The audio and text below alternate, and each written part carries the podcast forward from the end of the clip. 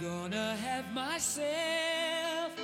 Hello，大家好，欢迎收听第三十五期的不可说，是三档重二青年的无意义思考三头带。我是老徐，这期节目呢，我们请来了一位新嘉宾啊，那他呢是被称为这个赛博朋克骨灰粉的 Wander 啊，Wander 给大家打招呼。Hello，大家好，我是 Wonder。嗯，那 Wander，你既然是个骨灰粉，你应该喜欢很多这种呃赛博朋克类型的片子吧？你有没有哪一部是你最喜欢的？给大家简单讲讲呗。这这当然这赛博朋克圣经啊，《银翼杀手》《银翼杀手》，然后 还有嗯那个日本日本的《空巢机动队》，然后还有包括其实 EVA 这种科幻的感觉，对对那个后启示录，包括僵尸题材其实只要，是科幻类型的，对对对其实都是 Wander 比较对，喜欢全是全是我比较喜欢的。所以其实我们今天请到 Wander 君呢，就是因为我们今天要讨论的这个片子就是和科幻相关哈，就是这个《釜山行二》。那这个《釜山行二》呢，自从这个立项开始哈、就备受关注。那它最重要的原因呢，就在于说其系列第一部《釜山行》曾以这个九百三十一亿韩元的票房哈，登顶了二零一六年韩国的最高票房电影。那不仅票房惊人，该片呢同时还荣获了多项电影奖项。其中呢，就包括第二十届加拿大奇幻电影节的最佳影片，以及这个第三十七届青龙电影奖的最高观影数影片等等哈。那《釜山行》成功背后的最大功臣呢，无疑是这个韩国导演严尚浩。那严导演早期呢，其实是这个动画导演出身。那其在这个韩国漫画公司任职期间呢，曾凭借《地狱》两种人生获得了这个亚洲短片节 Asia Ghost 的奖项。到二零一一年的时候呢，严尚浩以这个自身的亲历的这个欺凌经历为蓝本，首次创作了这个动画长片《侏罗之王》。那该片呢，成为了第一部被邀请到戛纳电影节的韩国动画片。而后呢，导演又创作了包括《窗》《伪善者》等动画片啊，都取得了不错的业内评价。二零一六年的时候呢，在这个《釜山行》获得了巨大成功以后，导演于这个隔年的时候拍摄了其第二部真人长篇电影《念力》。那虽然这个片子的票房口碑都不尽如人意哈，但作为这个韩国的首部超英电影，本片的探索精神还是值得肯定的。那终于来到这个《釜山行二》了哈。那本片的这个故事呢，是延续了其系列第一部的世界观，讲述了在这个釜山行故事发生了四年后，整个朝鲜半岛因为这个僵尸的感染，已经几乎化为废墟。那主人公俊硕为了能够赚取钱财，回到韩国，在这个釜山和偶遇的敏珍等人哈一同对抗僵尸，大概是讲了这么一故事。那本片呢，虽然在故事上延续了第一部，但是在这个主演阵容上啊，可谓是来了一波大换血。片中饰演俊硕的是韩国男演员姜栋元，他曾于二零零四年和二零零五年呢，凭借《狼的诱惑》和《形式》两获韩国青龙电影奖的人气明星奖。那饰演这个女主敏珍的李贞贤是韩国知名的歌手和演员，她曾凭借《诚实国度的爱丽丝》拿下第三十六届韩国青龙奖最佳女演员奖。那值得一提的是呢，这个李贞贤呢，她毕业于韩国中央大学电影系，大家听是不是很熟悉？对，因为我们这个韩国留学生老徐呢，其实就是在这个中央大学就读哈，所以某种程度上讲，其实李贞贤是老徐的学姐了。但是当时呢，李贞贤因为这个演艺事业哈是延期了很久才拿到毕业证。那么我们也希望老徐呢不要继学姐的后尘哈，希望你好好学习 啊。晋级。那这个节目开始之前哈，还是惯例，还是希望大家能够多多关注我们的微信公众账号 S D 的光影不污。那最近呢，在那里我们会有一些关于复工的影片的评析以及讨论哈。那具体的关注方法呢，可以看节目下方的简介，有我们的具体名称和二维码，还请大家多多关注。那下面就进入到我们正式的讨论环节。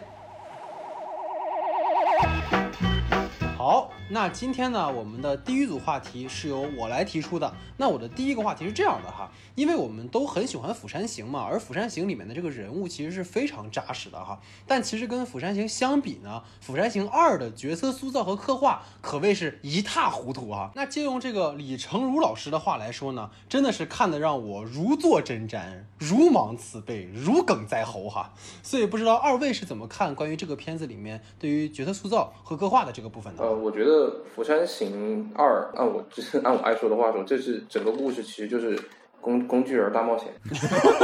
可以可以可以可以。因为第一部做的时候，当当主创就是严浩严浩导演，他在写第一部人物的时候，明显是有认真去打磨每个角色的变化、对感情，他形成了一个很完整的人物闭环。尤其是在男主就是孔刘的人物弧光的处理上，其实他从前面那个唯利是图的那种那种，然后一点点人性觉醒，到最后牺牲自己，他有一个很完整的弧光。然后第二部里面男主他的那个整个任务动机嘛，去拿钱，然后包括他暗线藏的那个，就是对自己的一种救赎，他因为姐姐的死亡所产生的那种心理上的压抑的救赎，包括他那个姐夫这一条线，就是这两条线并行，它其实非常的不完整。男主一从一开始他就是一个，嗯，呃，本身就怀有一种正义感和责任心的人，然后因为姐姐的牺牲事件而被而产生的，而被那个导演强行加进去，他好像不得不去证明什么，但实际上就是他去回去拿钱的这个事件，完完完全没有办法形成一个比较合理的他不得不去做的动机。那观众对观众没有给，至少我作为观众，我看的时候，我不觉得男主在面临一个就是必须要去做的选择。说实话，他拿拿那个钱，就是对他而言到底有什么意义呢？对对对，因为在原原在那个片子开头，他其实跟那个黑帮那个那种黑帮人物聊天的时候，就男主没有没有，他一开始还拒绝了，对，因为姐夫的存在，对，然后才才要跟他一块儿去拿，这个行动线就已经不能不可令人信服。然后再包括他后面后面一个很重要的就是他就是那个姐夫姐夫倒在倒在牺牲之后，他整个人好像就升华了一样，但其实根本没有，他人没有变。对，所以他其实其实导演设计这个人物的初衷就是把他作为一个引入到半岛，半岛这个世界这个末日世界的一个工具人，然后一个冒险工具人杀怪，然后一个冒险的试点，然后他其实就是处处可以看出来导演试图在为续集铺路，嗯，所以就是嗯，所以这个片子它因为本身在人物塑造上过于的商业化，过于的工具化，就很难让人产生那种共鸣共鸣的观感，就。至至少主角是这样的，我主角团，呃，包括那个就是女主那边那条那个家庭线，嗯，我都觉得他就是工具人，纯纯工具人，很酷啊，就是就是有很多挺挺酷的地方，但是他不够真诚。但相反是就是开头啊，姐姐那个就是姐姐在船上抱着抱着孩子那段还挺，对对对对对，那个那个反而情绪上还很饱满，感觉对那段还挺跟还有挺有第一部的那味道的，那个角色塑造是姐姐的角色塑造是挺不错的。但是其他的男主啊，包括还有就是那个小女孩儿，那个小女孩儿是李来，李来就是当时素媛的那个演员，她长大了，开车那个那个也挺酷的，对，开车那个这个这个角色的设定挺酷，挺有就是 Mad Max 那种感觉，嗯，对对，然后对，然后但是但是但是其他的就我觉得就没有什么，尤其是反派啊，两个反派都太弱了。一个那个 反派上来要自杀，你知道吧？我人傻了。对他上来自杀，那个那个戏好像是要要营造出一种人物的深度，但其实就对，其实完全去掉他。他其实那个呃，导演试图去营造出一个心理扭曲的，然后人性沦丧那种感觉，但是他后面的行为又太正常了，他就是个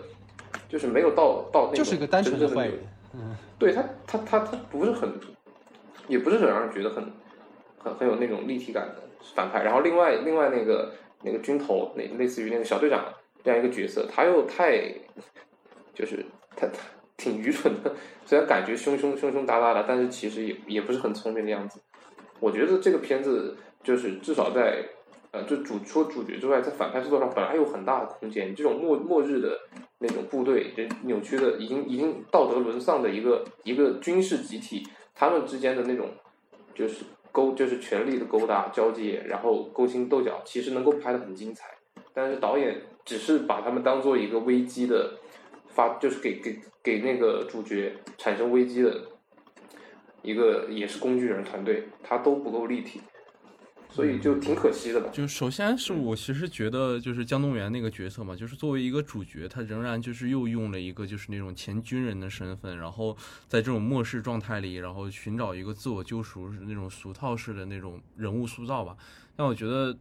太平淡，平淡到就你觉得他这个人就是可以忽略成为作为主角的一个存在了，而且就是。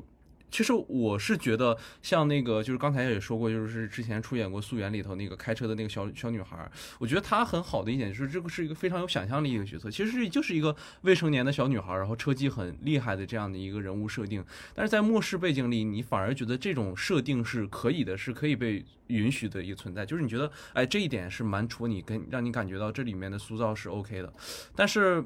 其他人的，包括那些塑造啊，包括可能就是那个跟他们一起生活的那个大叔的那个塑造的时候，也是你总觉得像是一个那种，呃，世外高人，然后一直暗示着这样的一条线，结果在最后的时候，其实突出来的时候也没有太多的让你觉得，呃呃，他的死或带给你的那种不一样的感觉吧，就是全都是在预预预料之中的那那那种状态。其实如果说唯一一个能让我感觉到。就是能稍微好点，我可能会觉得就是那个徐大卫能让我感觉到他稍微好点，而是在不是说跟同类型的其他末日作品里头他是好的，而就是放在《釜山行二》这部片子里，我觉得他可能会稍微好一点，因为他是唯一一个能稍微有一点变化的一个角色了，就是他可能就是，而且他最主要的，我觉得他就是动机能相稍微明确一些，就比如说我就是想。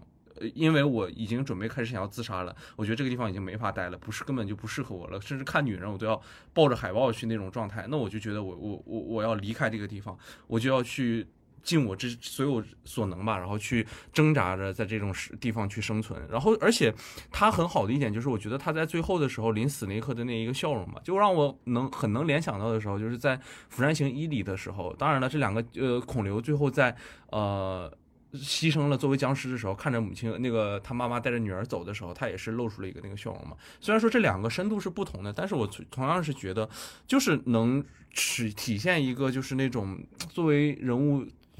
受到那种就可能最后真相一旦被揭露开的那种挣扎的那种感觉吧。我还是觉得徐大卫这个角色能稍微让我觉得稍好一些吧。然后最后一个就是，呃，我还我还有一个认为的一个就是关于女主那个角色，就是其实女主那个角色，我觉得她放在这部片子里挺有寓意的，就是又是韩影最喜欢想去讨论的一个问题，就是关于女性觉醒的一件事情。你看到那个最后那个身份像战狼似的越过众多汽车废墟，对吧？然后。拼了命的，本来在一群丧尸中间困境中，然后打破困境站了出来，然后奔向飞机，这种很哎怎么说伟光也不能说伟光正的画面，就是很英雄式的一个画面里头，那其实。呃，就是让人感觉会有一些强行吧。虽然知道他是因为孩子，然后因为这些事情可能导致他有能产生这样的一个觉醒，但是在后面替他去阻挡这一切的还是那个男主那个角色，就是江远那个角色替对，还是男性在做做这样的一件事情，去替你把后面的僵尸给抹除。反正我也不知道这个这个到底是他想寓意出来的一个东西吗？还是说他就是 设计到最后这这已经没办法去这么设计了，然后才出来这样的一个东西？就让我觉得很很很迷糊，就是。其实我觉得就是 二位，我觉得已经很很留情面了哈。我以为大家会更肆无忌惮一点 啊。那我给大家开一个口子啊。对，嗯，就是我觉得其实刚才呃，Wonder 说了一件事情，就是他会觉得《釜山行二》的角色太过于商业了。但其实我们会去理解的是说，当我们去看一个商业片的时候，或者说我们在看一种类型片的时候，就是类型元素的贯彻，当然是一个很大的看点。就跟老徐当时说，看完之后，因为老徐是在电影院看的嘛，他在韩国，所以他说就是这个片子充分的展示了韩国电影工业的强大，但是。这种强大对于我们的可能纯那种感官上是 OK 的，但对于观众而言，能够真正带入到故事当中的，其实还是角色能够跟观众之间产生共情和勾连。就跟 Wonder 说，他觉得这是工具人，但是观众更希望看到的是能跟我一样有这种共感的人。但是很遗憾，就是这个片子好像完全把自己放逐了。其实刚才就是二位已经说了很多了嘛，就是关于俊硕的这个人物设置哈，他其实就是一个类似于这种。超人的这样的一个开挂的人设，就是因为刚才提到这个人物弧光的问题。其实我给他提的跟老徐很像，他是一个釜山战狼，你知道吧？他就是一个冷锋附体的一个釜山战狼，你知道？就是就是真的就是这样。因为刚才我觉得 Wander 提到一个点是什么？就是他整个片子里面从头到尾，他一直是一个很正的一个角色。他没有一点儿，就是他可能有这种怀疑，他可能有，比如一开始没有救那家人，然后可能姐姐又死了，但其实他所有的选择在当时那个当下都不是一个错误的选择，反而是一个顾大局的一个考虑。所以你说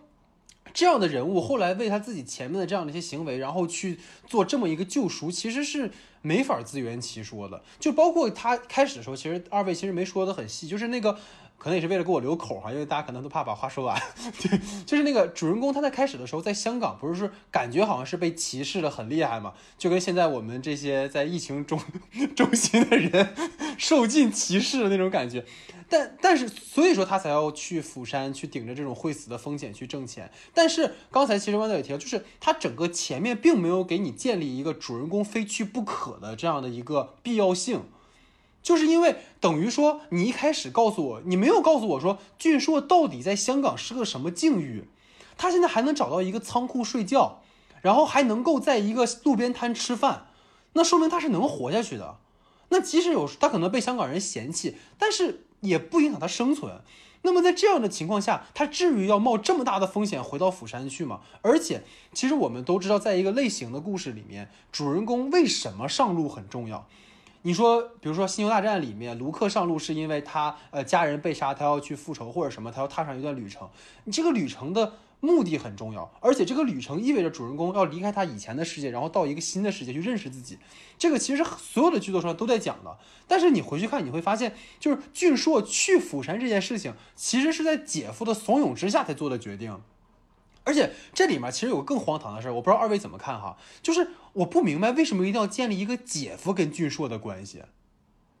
你懂吗？就这两个人，就是也没有什么呈现，他们两个人也没有血缘，而且如果说比打个比方说哈，前面其实讲他俩其实以前是兄弟，对吧？然后后来是因为因为这个认识这个哥们儿了，然后想说跟自己姐姐挺合适在一起了，但是也没有这个方面的呈现。导演可能感觉是说，因为他总因为有些剧说一直叫他用嘛，一直叫他哥哥哥的，他没有叫他姐夫，所以我估计应该是关系还是挺好的。但是你没有呈现，所以这导致了一个很核心的这个问题。关于这个片子，就是当影片回到釜山之后，这两条支线之间没有什么关系。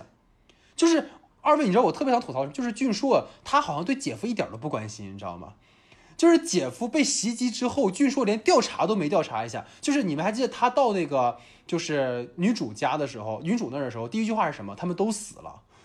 你都不确定，你怎么知道他们都死了呢？对 吧？就是，反正这个就挺挺让人尴尬的。然后最搞笑就是他从来不关心自己姐夫，然后最后姐夫死的时候还必须来个配那种煽情的音乐，再见警察那种感觉，你知道吧？就特别 就特别让人无语，你知道吗。然后。你知道还有一个就是我我就是在就是比如说敏贞这一家哈，其实敏贞这个角色的人物设定我觉得很有意思。我当年没有救你，我犯了一个错误，但是最后你成了救我的那个人，等于说我们的身份做了一个转换。其实这个转换是很容易出这种矛盾冲突的。但是你知道让我特别觉得有意思的是什么吗？就是导演他特别巧妙的把这组人物给设置出来了，然后又用特别巧妙的方式把这组人物变得特别的乏味。你知道就是当男主去这个人家里。他们都没相处，大概超过半个小时就自曝身份了，你知道吗？就是人家都没怀疑你呢，你就说，哎，当年我没有救你。你知道这个就等于说你在一个狼人杀游戏里面，就是第一天本来是平安夜，什么事儿都没有发生，然后早上醒了之后，狼人，哎，我是狼人，就是这什么操作？这什么操作？对吧？而且再一个就是就是如果说哈，就如果敏贞这一家当年是因为。就是就是俊硕没有救，而导致她家丈夫去世了，那可能敏贞会恨他。但是你知道导演又用了一个特别我不理解的台词哈，就是敏贞说当时有三十一辆车从我们身边经过，我当时都傻了，就是合着俊硕自己在这难受半天，人家根本不记得你是谁，那你设置这种矛盾冲突有什么意义呢？对吧？就是。就是感觉就是完全没有建立起来，然后刚才就是二位说到这个敏贞的这个女儿，你知道我当时感觉特别像看什么吗？就是《超人总动员》的姐妹篇，你知道吧？就那个大女儿就跟那个藤原拓海一样，你知道吗？就是她撞那个僵尸跟那个碰碰车似的，你知道吗？然后也不知道她什么车那么能扛撞。然后那个二女儿是我更震惊，你知道吗？那个结尾高潮戏的时候。那个反派拿着枪对着大女儿，这个小女儿想的办法是什么呢？拿玩具车撞人。这家人我跟你讲是真喜欢拿车撞人，你知道吧？真车撞还不够，还拿玩具车撞，我真是不懂他到底 到底怎么想的啊！就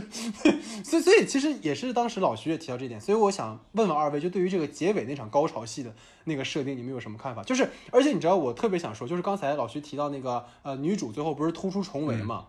就是那么多僵尸把它围住嘛？你们知道让我想到什么了吗？就是那个《侏罗纪世界》，你们还记得吗？《侏罗纪世界》第一部的结尾，女主蹬着十厘米的高跟鞋，跑得比霸王龙还快，就特别像这一部里面，然后就大姐伤成那样，然后那么多僵尸把她围住，啪就出来了，你知道吗？所以就是可能我也延伸到这个，就是想问问二位对最后那整个一大场的那个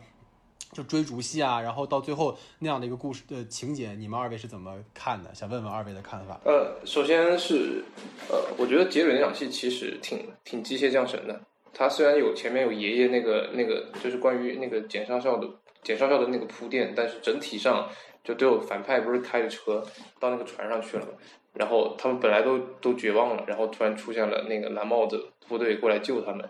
就是整个场戏它其实就是就是为了就是给给主角营造一个能逃出升天的机会，但它其实跟之前的剧情没有办法很有机的互动。我觉得这是一个，所以这个场景它其实挺突兀的。然后另外就是刚才像戴老师说的那个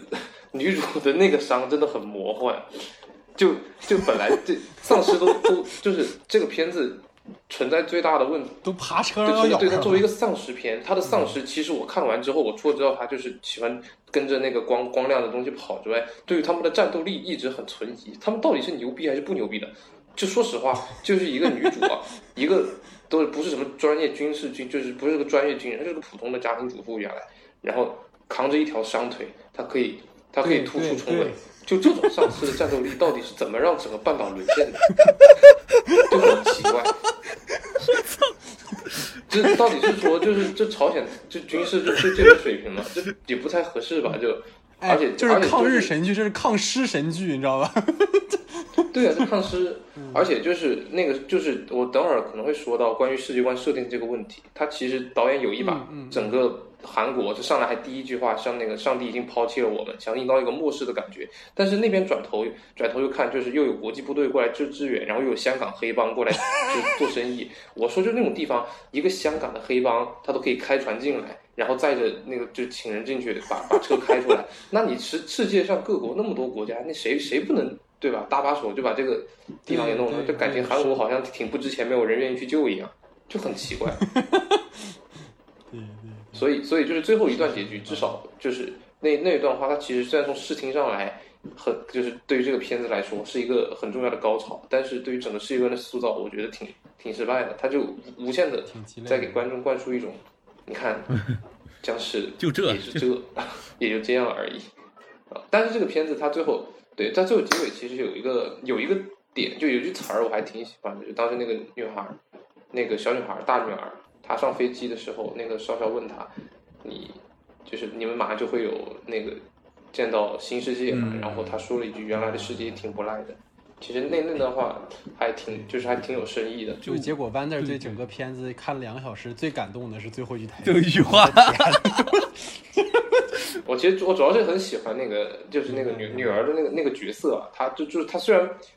不合理，她其实挺挺离谱的。为什么就在在丧尸这里对，练出一身是是是，就很奇怪。你像就正常的，对正常的丧尸片里面，不就正常的一个末日都市，那个路上到处都应该是摆的乱七八糟的车，但是在《釜山行》里面，大家都很自觉的把车开到了边上，然后留了一条通道。对对对，路政有路政人员，专门给他留了路让他每。天每天，天 每天夜晚的时候，大家把车简单清一清，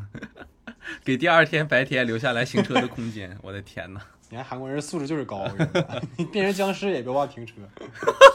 确确实吧，就是该吐槽也吐槽挺多了。其实我觉得，就硬去搂的话，其实也有一种吧，就是可能对于啊、就是和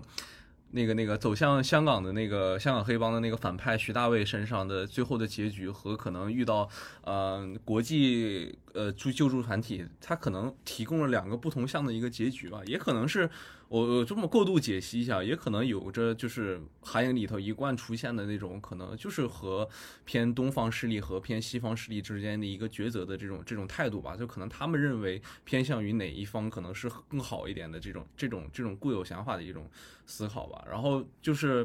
就这种东西，你你细细想都觉得很强行，而且刚才就是汪德仁刚才说的也很对，就是他整个这两条这最后一场戏跟前面分割的太开了，就你你感觉这个最后一场戏，你把僵尸这个在追逐他们的大背景单独拉出来做一个短片的片段，都可以直接看完了。就是这个戏里面真的是让你觉得就是没有什么连接性，就让你感觉到。每一段每一段都可以独立成文的这种感觉。最后一段戏也是是就除了让我觉得就是香港没有好人之外，好像没有什么好事儿。开个玩笑，打个引号的，这对是。对对，啊，不能多说啊，不能多说。对，其其实我觉得就是结合刚才二位讲到这个结局的问题嘛，其实又回到我们整个影片的另一个我蛮想讨论的点，在于说，刚才我也提到过，这个片子其实是分了两条叙事线，一条线就是刚才说的俊硕跟米真敏真组这个 team 的线，然后另一条线就是这个俊硕的姐夫和这个六三幺部队两条线哈。但这两条线索就给我一种很强的撕裂感，就是仿佛说我在看两个故事，就等于说如果把这两个故事给它撕开了，好像也没有什么关系。所以不知道二位对这个话题是怎么看的？关于这个这个就是其实两条线叙事，导演我我很理解，就是为什么严严尚浩导演要这么做，他其实还是想尽量多的呈现出这个末日的世界观。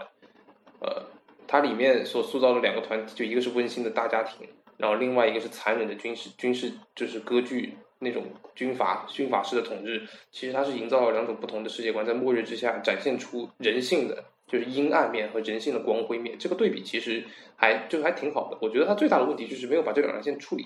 处理到位。就比如说里面那个反派嘛，徐大伟，他跟他跟女主其实就是本来就就相识啊，对对对，本来就相识的。然后对，然后他们之间的关系其实挺，就是我我反正是感感觉不到他们一定要相识的理由。就如果原来比如说呃，原来他他应该是原来说是原来驻扎在那个呃就是。釜山这边的部队，然后后来因为联系不上了，然后被抛弃了，变成扭曲了的话，他这条线的，就是去展现他们这个扭曲的过程，那种绝望的感觉，其实太少了。他只是很猎奇的把，不论是斗兽场也好，还是什么马拉松比赛，这种猎奇式的观影，都非常的，就至少跟 跟我觉得挺不韩国的，尤其是斗兽场，那种斗兽场僵尸斗兽场出来的那种感觉，我就能明显感觉到。导演是在把西方的东西往往上面套，因为正常来讲，我们韩国人没有这种习惯，所以就是那条线非常的非常的西方。然后另外一条线就是家庭温情线，它它 又缺少那种呃，就我也觉得挺不合理的，就一一就几个老老弱病残妇孺的，然后就就活活了这么久，而且大家还心理健康，这是最离谱的，小朋友的心理都挺健康的。一点问题都没有，甚至还能快乐的开开车。对对对对，而且还该孝该孝顺孝顺，然后该开车开车。这两个地方的反差太大了，我觉得最合适的是应该是就是像，呃，像那种家庭那边其实也会有那种扭曲的角色，但没有那一家子人都是好人。对，然后再像那个反派这边，就是六三幺部队这里面应该也会有那种就是比较有觉醒或者比较自觉想要拯救的好人，但其实都没有，他就变成了两个善恶非常分明的团体。所以就造成这两条线其实本就是本身没有把人性的复杂给体现出来，它那种是缺少了纠葛和交互，我觉得是就会造成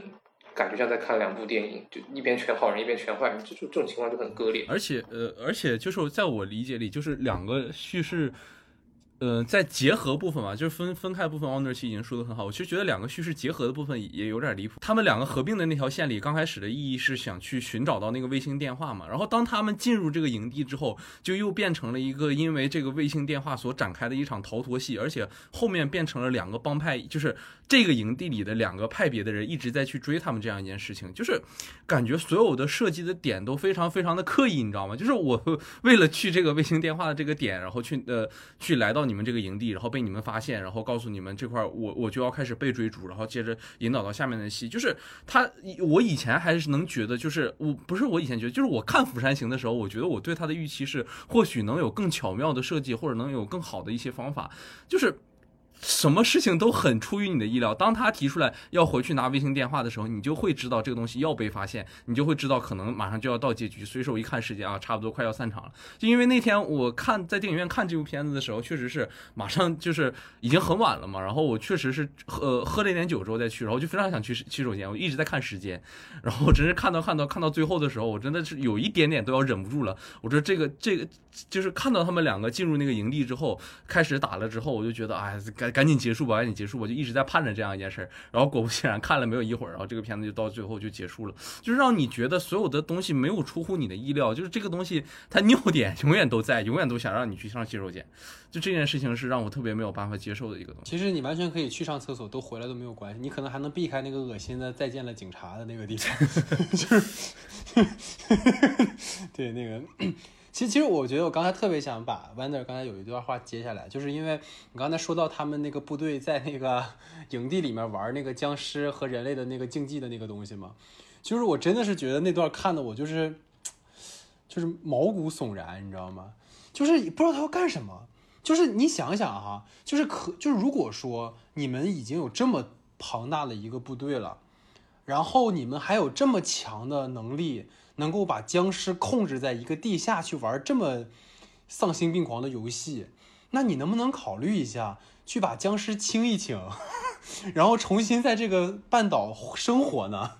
对吧？然后你就你整这么一帮人在工厂里，天天还挺开心的，然后。你要搞，如果说你要搞这种无政府主义的话，你干脆就让这里面的这种等级制度全部瓦解掉，因为我觉得这个其实是个很好的点，因为韩国本身很重视礼教嘛，但是你在末世之下，可能这些都不存在了，等于说没有什么上下级，我们全是平级的，你不要跟我讲什么等级制度，在这里面我们都是一样的。但是遗憾的就是导演又避开了这样的一个很好的讨论，就最后就是一堆人在地下在那还赌钱呢，你都没地儿花钱，你赌钱有什么意义呢？对吧？然后就是。就是让我很无语，就包括说刚才就提到爷爷那边那个，就是家人那边的那个线。其实那个线有一个我觉得很好的点在于什么？就是爷爷一直在试图向外界求救，因为我们知道在那种比如说好莱坞的传统的灾难类型当中，英雄总会拯救世界，但是现实当中其实没有英雄，而爷爷他一直相信着有这样一个英雄能够来拯救我们，这个听起来是很有意思的，但是呢？导演就是没有辜负我们的这种遗憾，你知道吧？他再一次破了梗，就是首先男主本身就是一个救主救世主的人设，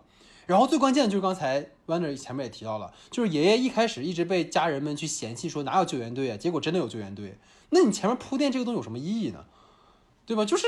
我就感觉就是他为什么要聊这个情节线的问题，就是因为他其实有很多可以去做出内容的一些戏，其实都被导演自己给避开了，就是。也可能是因为《釜山行一》的时候，在一个列车上，哈，就可能也能自己控制方向。感觉第二部的时候，就是完全就是脱缰的野马，你知道吗？就是也不管了，反正就是怎么弄怎么来了，你知道吗？就这种感觉哈，看的我还是挺挺那啥，挺震惊的。嗯。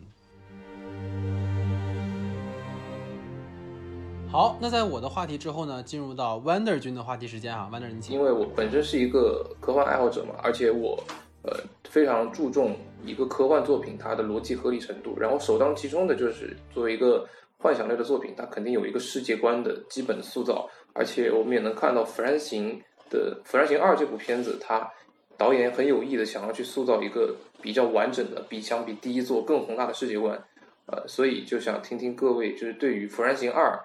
他所做的末日世界观的设计，大家有什么想法？其实我我是觉得这个关于。末日世界观的设计，它虽然表面上它在把场地从第一部的那个汽车呃火车内部空间一个密闭的空间里扩大为整个韩半岛，但其实我觉得整个在半岛的实际拍摄里，其实大部分的空间或者是故事还是发生在一个较为密闭的一个汽车里头，就是它还是通过一个比如说车辆追逐的这些戏啊，然后带给可能跟《釜山行一》不一样的这种。这种这种观感吧，就是，但是很可惜的一件事就是，半岛里头能让我觉得这些设定里，就是能让我觉得有一点点好的话，可能就是那个利用在利用前作的那个丧尸喜欢烛光的这个特性上面，它并且在这个特性上面去做了一些文章，就是那些反应灵敏啊，然后又会跑会跳，对于声音和光非常敏感的丧尸们，会让人感觉到非常强大的这种，呃，逃亡的这种迫切感之外，其实我觉得对于，嗯。就是在科幻方面可能有更好的那种想法的话，没有让我特别能够更更多感受到的吧。然后还有一个就是，我觉得可能刚才也提到过的一件事情，就是关于无政府主义的这个状态。虽然说就是在那个小营地里头，大家是处于一种无政府主义的状态，但是你到这个韩国人一说话，一进入这种环境里，比如说他和那个徐大卫两个人有过一次就是交锋的那个环节，就当时两个人一起看到了那个那个那个那个呃。就是卫星电话的时候嘛，就是他在藏卫星电话那个环节，就你发现那个说话的那种状态和那种方式，还是以一种上下级的身份去发展出来的这种观念，就是让你感觉到对，就是使用敬语敬语还是非常频繁，然后还是使用的是就是军队里的那种说话的那种方式和那种套路，就是让你感觉到，如果无政府主义的状态会不会就是还是没有擅长去走出那个跳脱出那个极限，就是让我感觉到，就是严尚导演他可能的创作还是延延续在自己所熟悉的那种呃密闭世界观里头，然后可能还是更没有就是密闭密闭式密闭的空间，加上可能会在他理解里的那种无政府主义状态，但是还没有跳脱出就是真正的有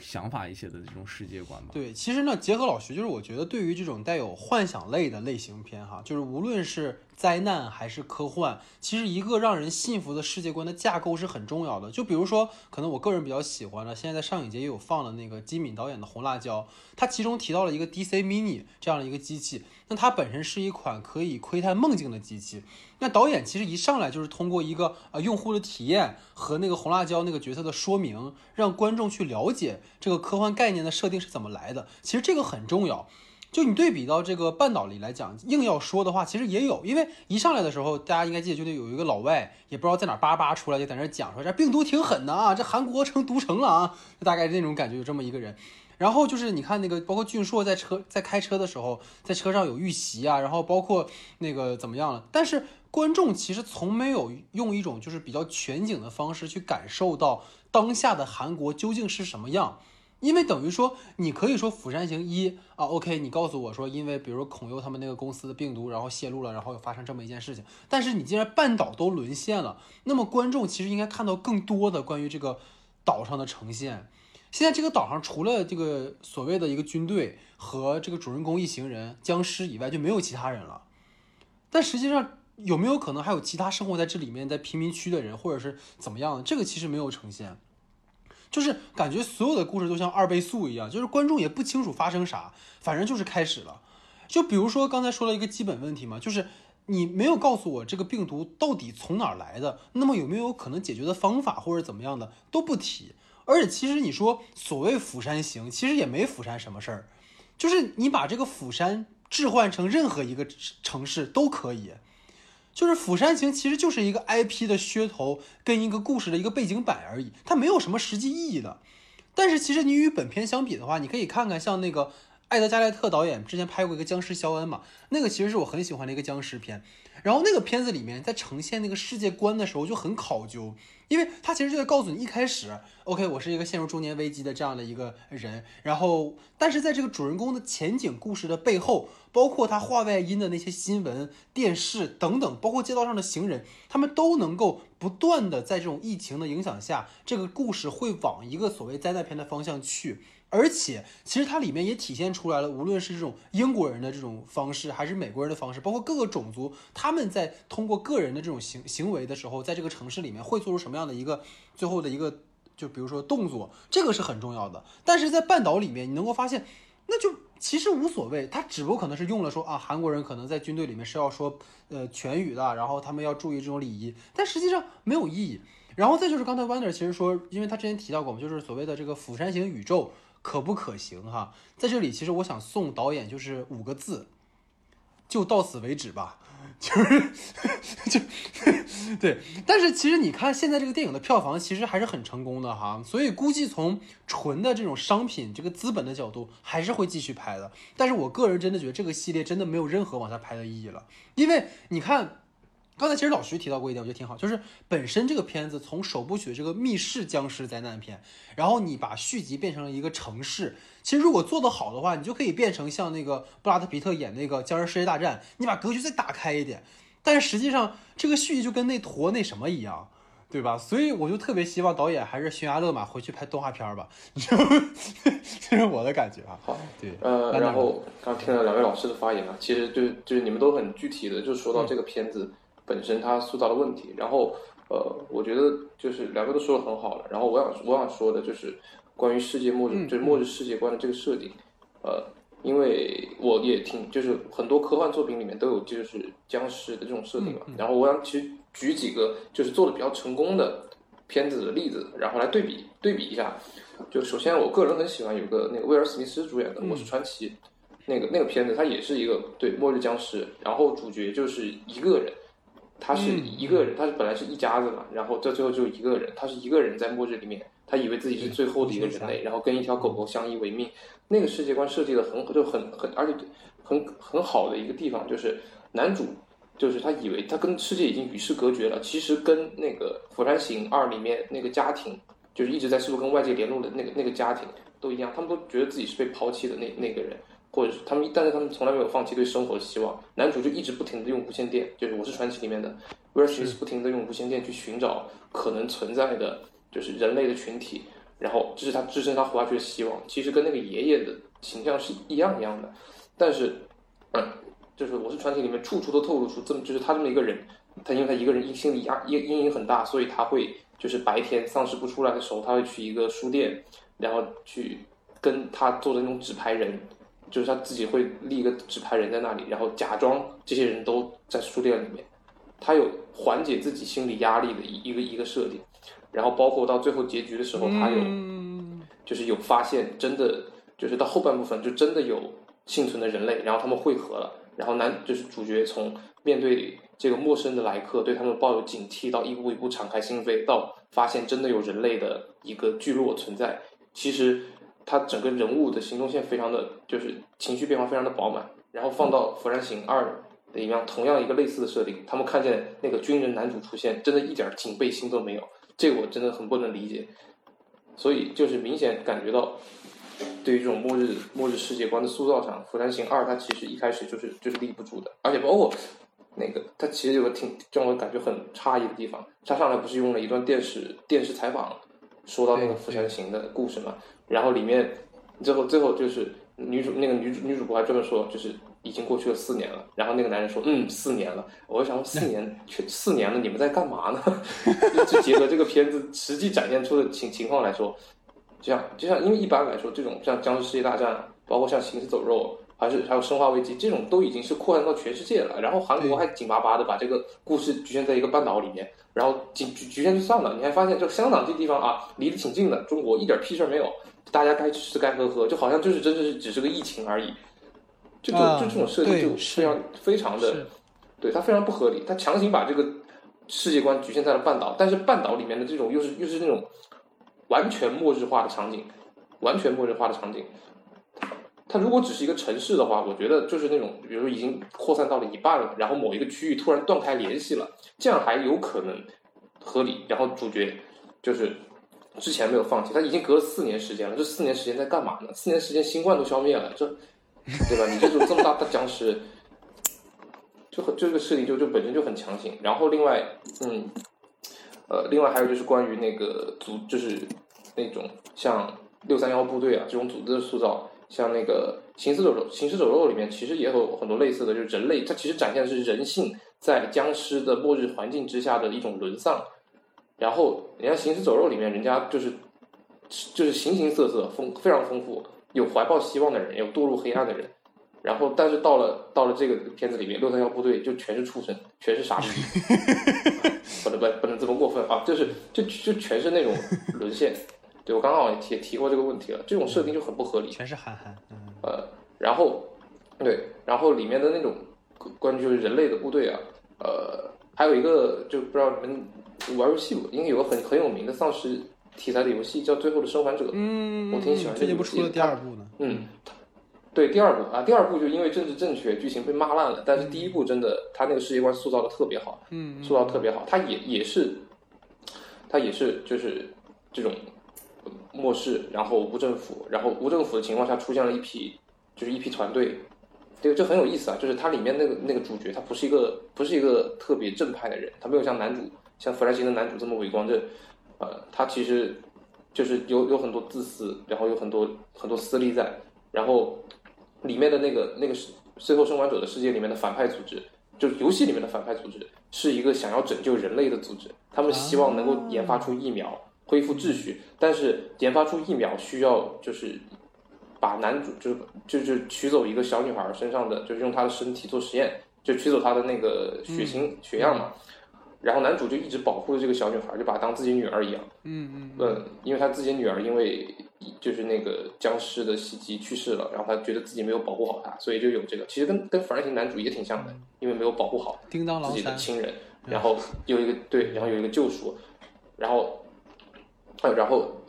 这就发现就在那个世界观塑造里面，男主就面临了一个非常道德和情感的，就是理智和情感之间的抉择。这种抉择就是恰恰最容易就是出现矛矛盾冲突的地方。你他必须要在自己女儿就视视为女儿的亲人的性命以及拯救人类的希望之间做一个抉择。就这种冲突一下就把整个人物塑造起来了，然后也让这个世界观你会发现啊，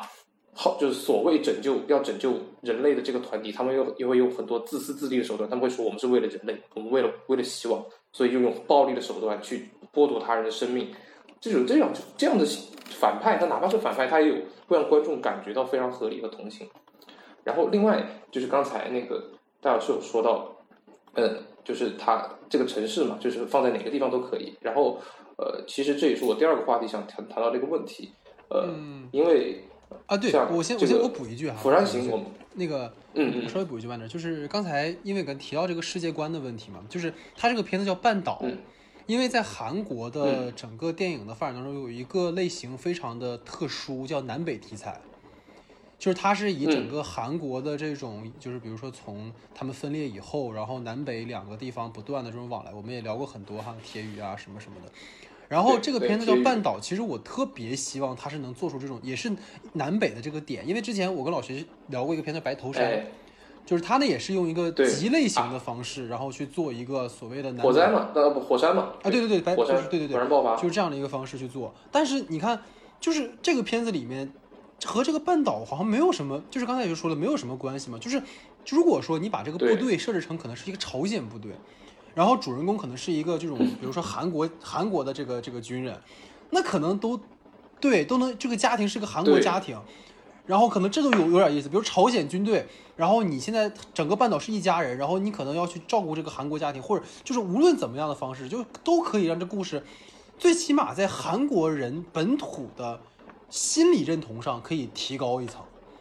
但是最后就是也没有把这个点做出来，这个其实是我特别遗憾的事儿。我本来很期待，就是他一开始上来我就感觉啊，那估计这个男主人公应该是一个韩国军人，然后后面提到这个六三幺部队估计是个朝鲜部队，然后就是哎呀怎么怎么样，我当时脑子里想的可精彩了，你知道吧？就是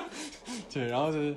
所以就看的还挺那啥的哈。那那那你继续，你继续，嗯这个其实跟跟下一个话题还是有点有点关系，就是像像这种半岛，嗯就是嗯朝鲜朝鲜电影，它一直在政治题材上面特别出彩的一个很重要的原因，就是它一直处在一个一个非常复杂的政治环境之下，包括民族民族的分裂，是是然后包括就是政治的动荡，所以它能出现很多就具有朝鲜特色的东西。然后呢，这些东西是我觉得作为一个亚洲的丧尸片，就是很独特的，能够去发挥跟跟西区别于西方欧美的一个地方。嗯，然后对，然后然后就我刚才还有就提到的，包括末日世界观设定，刚刚刚哥说到，刚刚那个老戴老师说到了，刚刚戴老师说到了那个釜山，它是一个就是城市从一个封闭空间到城市，其实我觉得这是个很有意，我觉得很值得探讨的一个点。为什么第一步很成功？因为其实就是整个高铁啊，就是那种我们知道釜山行的英文叫叫那 train to Busan，就是去往通往釜山的列车。釜山的地铁，对，高铁通往通往通往釜山的火车，我们可以这么理解。嗯它火车其实是一个在就是相就是很东方的，因为我们是很熟悉火车的，但是在西方像尤其像美国，美国其实是一个公路国家，就是它的交通，就是大家是有一种汽车文化在的那种东西。我们经常能看到主角开着汽车，然后后面僵尸追追追跑跑冲冲冲，这是很很美国式、很美国式的那种风格。但是像这种高铁列车上面的封闭空间，在在东方世界，在在中国，包括像日韩，就就其实我们会很熟悉这种环境。然后他把这个环境给做出来了，然后再加上一些很东方的价值观，呃，对对就能够形成很独特的那那种风范。然后其实说到这里，我还想到一部那个奉也是韩国导演奉俊昊导演，奉俊昊导演有一部很著名的末日科幻列车？列车嗯列车片子，就雪国列车 嘛。然后雪国列车这个设定上也有很多很多很就是列车这个环境把它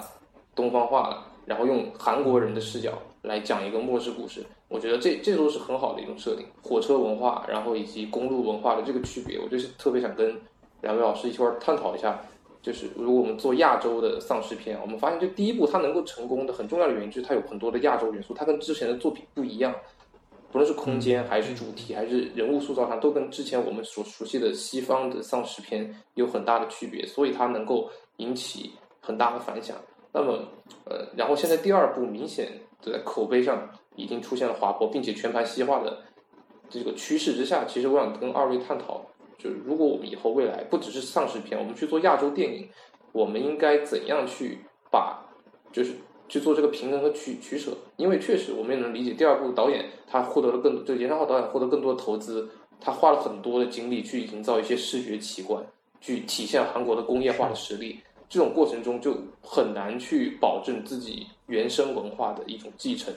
所以关于亚洲丧尸片啊，我们就现在就单论丧丧尸片。亚洲丧尸片如果要接着做，包括《釜山行》啊，如果要出第三部，我感个人感觉，严导应该还是很希望能接着拍下去的。我估计他在第二部的创作中也是做了很多的妥协，尤其是市场上面的妥协。但他应该像他都取名字叫半岛了，对吧？朝鲜就根本没出现，也不知道。也不知道他有没有原来设定，像哥刚刚像那个戴老师刚才说的那样，他有没有设定去把朝鲜的部分给加进来？可能是有的。然后后来因为各种原因给取消掉了。然后就想跟大大家探讨一下，如果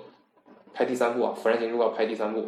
该怎么就借鉴经验教训？然后包括像不只是韩国，对，叫不可说教你拍电影。哎，对，包括中国 中国片，中国其实没有什么丧尸片，但如果中国要拍的话，我们该该怎么去？去去做那个呃，我们的风格出来。其实我我觉得这是个挺有意思的话题啊，就是也是一个挺我们能开脑洞的一个环节。就是如果首先就是先从这个呃半岛这部片子想起嘛，就如果说他下一步再拍会怎么拍的话，其实我觉得就是首先一个问题吧，就是大家都虽然都叫做《釜山行二》，然后半岛会这么叫它，但其实他自己的名字里头就是半岛，他其实没有《釜山行二》这个，就是《釜山行》这个系列就《釜山行》叫《釜山行》，然后前作叫《首尔站》，然后这一部就叫做半岛。就是如果我们就是他可能能是为了区别化说这部片子和《釜山行》是有区别的，但是他在宣传或者是各方面的，你去看他的那种都是很打擦边球。比如说《釜山行》后作，但他没有可能说二，但他说《釜山行》后作嘛，然后大家可能会习惯性的说《釜山行二》这样的一个词。但是其实我是觉得他可能是想去跟《釜山行》做出一个差别化，只是时间上的变化。当然，我们不可否认的一点就是刚才 Wonder 说的特别好的一点，就是它是一个非常就是《釜山行》一这个原作，它其实是非常有东方特点的一个这种僵尸剧，所以我觉得通过这个我展开一下脑洞，我觉得如果呃就是亚洲丧尸片能够去发展的话，我觉得很有特色的一条路，可能就是那种具有东方。就是东方特有的这种架构，或者是社会结构，或者是东方特有的这种价值观，或者这些特色的一些东西所能诞生的，包括呃丧尸啊，包括僵尸。僵尸这个词其实听起来就很东方的嘛。其实这类片子可能是非一个很好的一个方向。而如果让我去觉得《釜山行》就是第三部作品，严导第三部作品可能会是一个出现一个什么样的一个？呃，作品的话，我觉得可能还是一个完全架空式的一个，就是未来化的那样的一个场景吧，就可能还是又会陷入一个无政府主义，然后这样的一个套路里的这样的作品吧。因为我觉得，如果他在这样就是半岛这部片子里都没有结合现在韩国当下那些特点去做出一些改编的话，我觉得他到三的时候，他可能还是不可能，就是二他都已经定规了为半岛，他都没有出现朝鲜的话，那我觉得三他可能定他叫太平洋，他都可能连日本他都出现不了。就我觉得都可能是这种。状态就是他可能会做成一个可能在在《釜山行二》的就不是就在半岛的可能前后呃四五年这样的一个区间之内，他在讲述一个故事，我觉得可能还是有可能的，就是说不太清。但是我觉得如果对于我们来讲，我们来讲就可能刚才说的一个第一个就是东方僵尸的那种概念，我觉得第二种能我能想象到的那种亚洲丧尸片的那种是我觉得很。就是很赛博的那种状态，就很赛博朋克，但它可能就是某一天，或者是僵尸统领了整个这种世界的这种感觉，然后人类是怎么，就是僵尸具有智慧统领了世界，人类是怎么生活？我觉得那可能是很有，就是怎么说呢，东方气味的一点一点的东西吧，就是可能和地质啊，和那种东方很就是。呃，传承下来的那种封建制度啊，如果能再跟他们挂一下钩的话，我觉得可能会很好玩。其实你知道，我觉得老徐提到这儿了哈，就必须要点一点，就是我们是有僵尸片的，你知道吗？就是跟老徐提这个点就是很好，就是其实亚洲僵尸片真正起步的应该是香港，因为当时其实我们提到最早拍僵尸片的时候，就是所谓鼻祖的是一九六八年的时候那个《活死人之夜》嘛。然后其实邵氏在七十年代的时候就已经开始拍僵尸片了。然后邵氏当时刚开始拍的那个僵尸片是邵氏跟英国的一个公司合拍的，然后那个导演是张彻，就是我们知道拍那个武侠片很很有很有名的一个导演嘛。然后他们拍了一个叫《七金狮》的这么一个僵尸片，但当时那个片子就很不成功，因为它就是一个中西合并，然后什么都有一点儿，然后最后搞的就是四不像的那么一个片子。然后后来大家就知道，比如说在僵尸电影的一个在就是中国这边就是香港落地的一个类型，就是僵尸之前有个叫灵幻功夫片的这么一个类型，大家有空可以去找来看看。就是洪金宝他们当时拍过一个片子叫《鬼打鬼》，然后那个片子就是所谓的融合了功夫片、喜剧片和恐怖片这样的一个元素，包括它里面其实有出现过僵尸这样的一个形象。所以这个就是什么？就是其实东方的属于东方的类型是武侠片，而武侠片本来就是从一个西方经典好莱坞类型的一个动作片，就是亚类型化的。那么，如果你想把一个僵尸片在东方的亚洲语境下去做的话，其实把它跟功夫片去做一个结合，因为本身僵尸片就是有个动作类型在里面嘛，是很好的。所以后来其实就是包括像林正英他们拍的那一系列的那种僵尸片里面，其实都有大量的跟这种东方的呃，无论是武侠还是我们所谓的一些呃神怪传说，还有一些传奇故事去做一个融合，这个其实是很符合我们东方的一种表达方式。而这种方式就是特别林正英为代表的这一系列，其实在当年以到现在其实都是非常经典和非常火热的。但是，根据众所周知的原因啊，这个建国后的动物都不能成精，对吧？更何况你把死人搞活呢，对吧？所以，所以刚才虽然我说的这么洋洋洒洒，但是其实在我们这儿就不用谈这个了。但是确实是刚才我觉得，如果说在未来的某一天。如果有可能的话，其实这个复兴之路是绝对可以做的。功夫片在当下的中国已经没有了，几乎是已经灭了。但如果在未来，僵尸片作为一个类型，然后跟功夫片再做一个结合，然后我们再把它加入一点西方的元素的话，我觉得它绝对会是一个非常火的东西。但是没有啊，所以没办法。所以这个其实是我们中国的情况。然后日本的话，就因为说亚洲嘛，我们就可以简单的带一带。就是日本的话，其实比较火的这两年有一个片子，我不知道二位看没看过，就是大泉洋跟长泽雅美演过一片子，请叫我英雄。有那么一片子，是一个日影，然后它其实也是个漫改来的，所以其实日本，我们之前在聊一个节目的时候，其实聊到过，就是日本大量的电影其实是一个漫改为主的，所以他们可能在僵尸片方面不会有太大的这种建树。这我觉得日本做僵尸僵尸类型最成功的还是《生化危机》。知道吧？就可能就这个游戏真的是把他们给做起来了，但实际上做这种类型的话，作为日本它本身就没有靠类型去发展的话，可能不太行。所以就落到韩国嘛。其实当时和《釜山行》同期，其实《釜山行》的成功是可以预见的。为什么？因为跟他同期的《与神同行》这两个片子在当时的韩国都属于商业大制作，而且第一部都非常成功，但是第二部都差强人意。就是感觉就是可能现在这是普遍面临的一个情况啊，无论是哪个国家，就包括我就印象很深的是两年前我跟老徐在上影节看那个《侏罗纪世界二》的时候，其实我们俩都还挺喜欢《侏罗纪世界一》的，就我不知道 w a n d e r 怎么样，就是我们当时看第一部，哎，有点那个意思哈，虽然说虽然说没有斯皮尔伯格拍的那么灵气，但是其实感觉那个世界观打开了，好像又回到那个世界了。然后第二部的时候，我跟老徐真的全程你知道吧，就是这是什么鬼？尤尤其是最后那帮那帮恐龙跑到城市里的时候哈，我的天呐，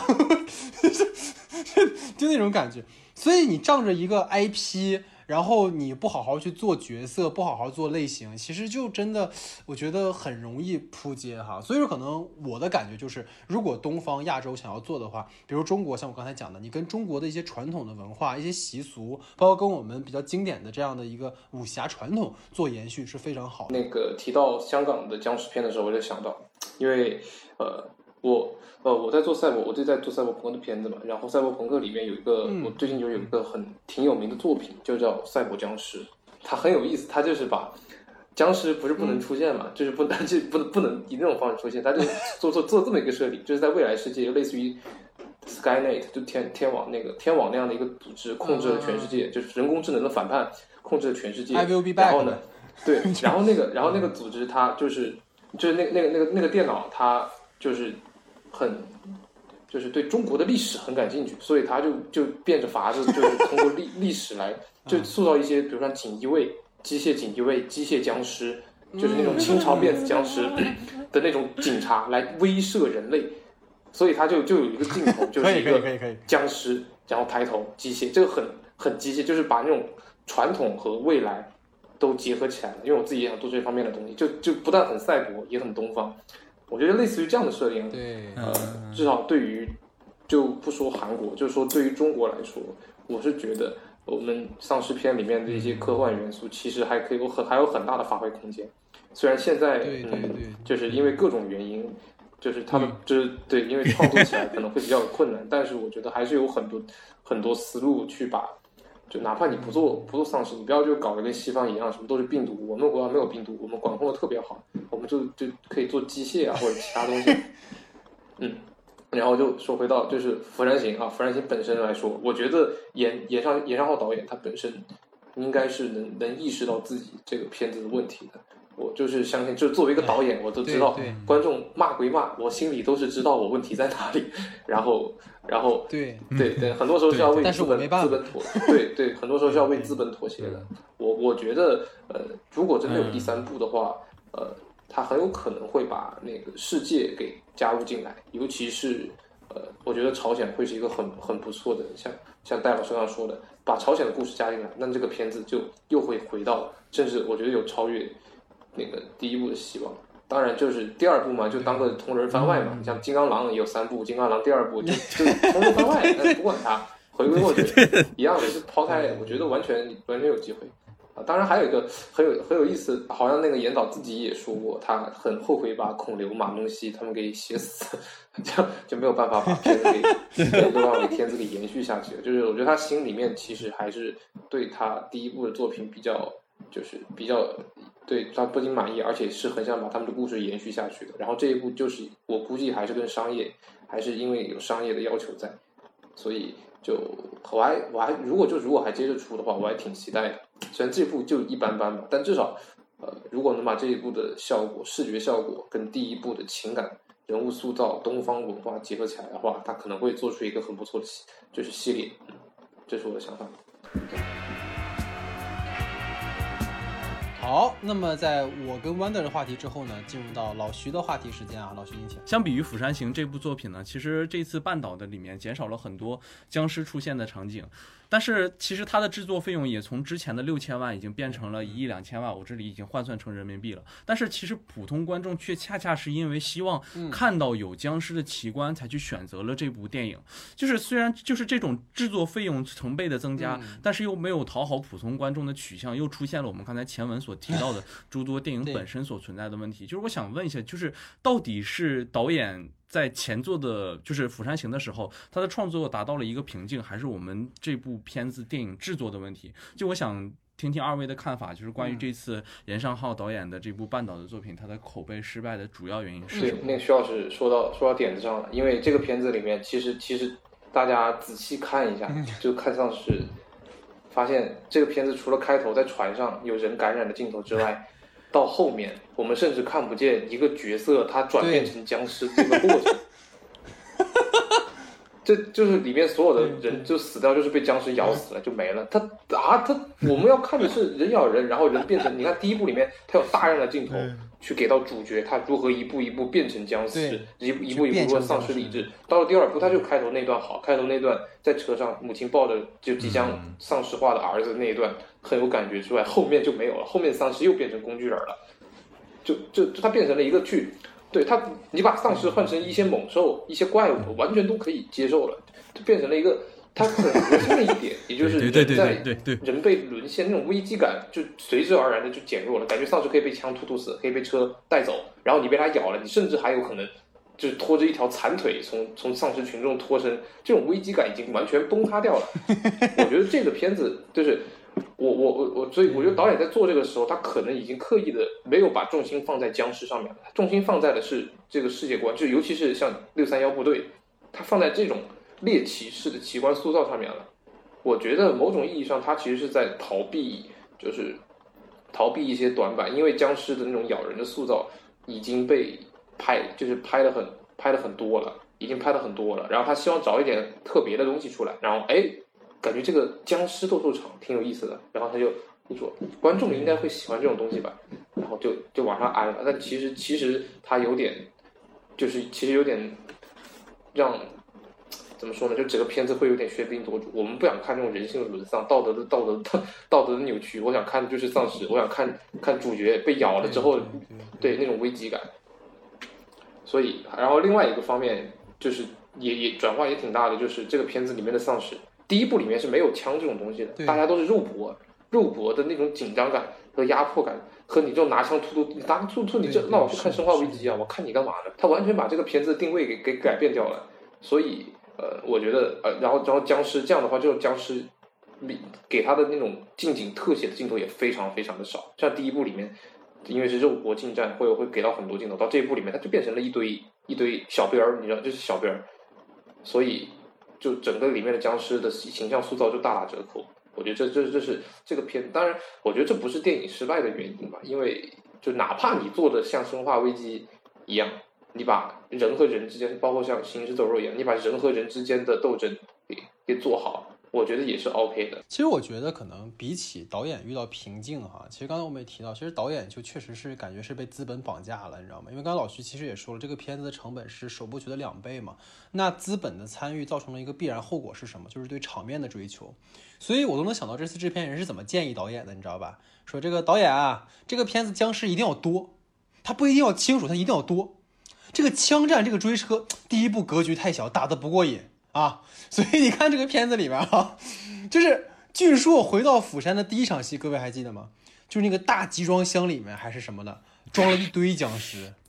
就跟那个娃娃机一样，你知道吗？你就是就是感觉一堆僵尸堆那儿，你知道吧？你选你喜欢的一款僵尸带走，你知道吗？就那种感觉。对对对，然后再就是那个，就是那种追车场景里面，就完全是那种单纯的去刺激观众那种肾上腺素的那种戏份。就是刚才我觉得万德提到那个什么特别好，就是 Mad Max，就是疯狂的 Max，我们就特别爱看他追车戏，因为他追车戏特别有层次。每一个人物，他每一个动作，然后每一次对打，每一次防御都有它的意义在。但这个片子就不是，然后这就是让你感觉很难受。就尤其是你看导，我觉得好像制片人还有个建议是什么，就是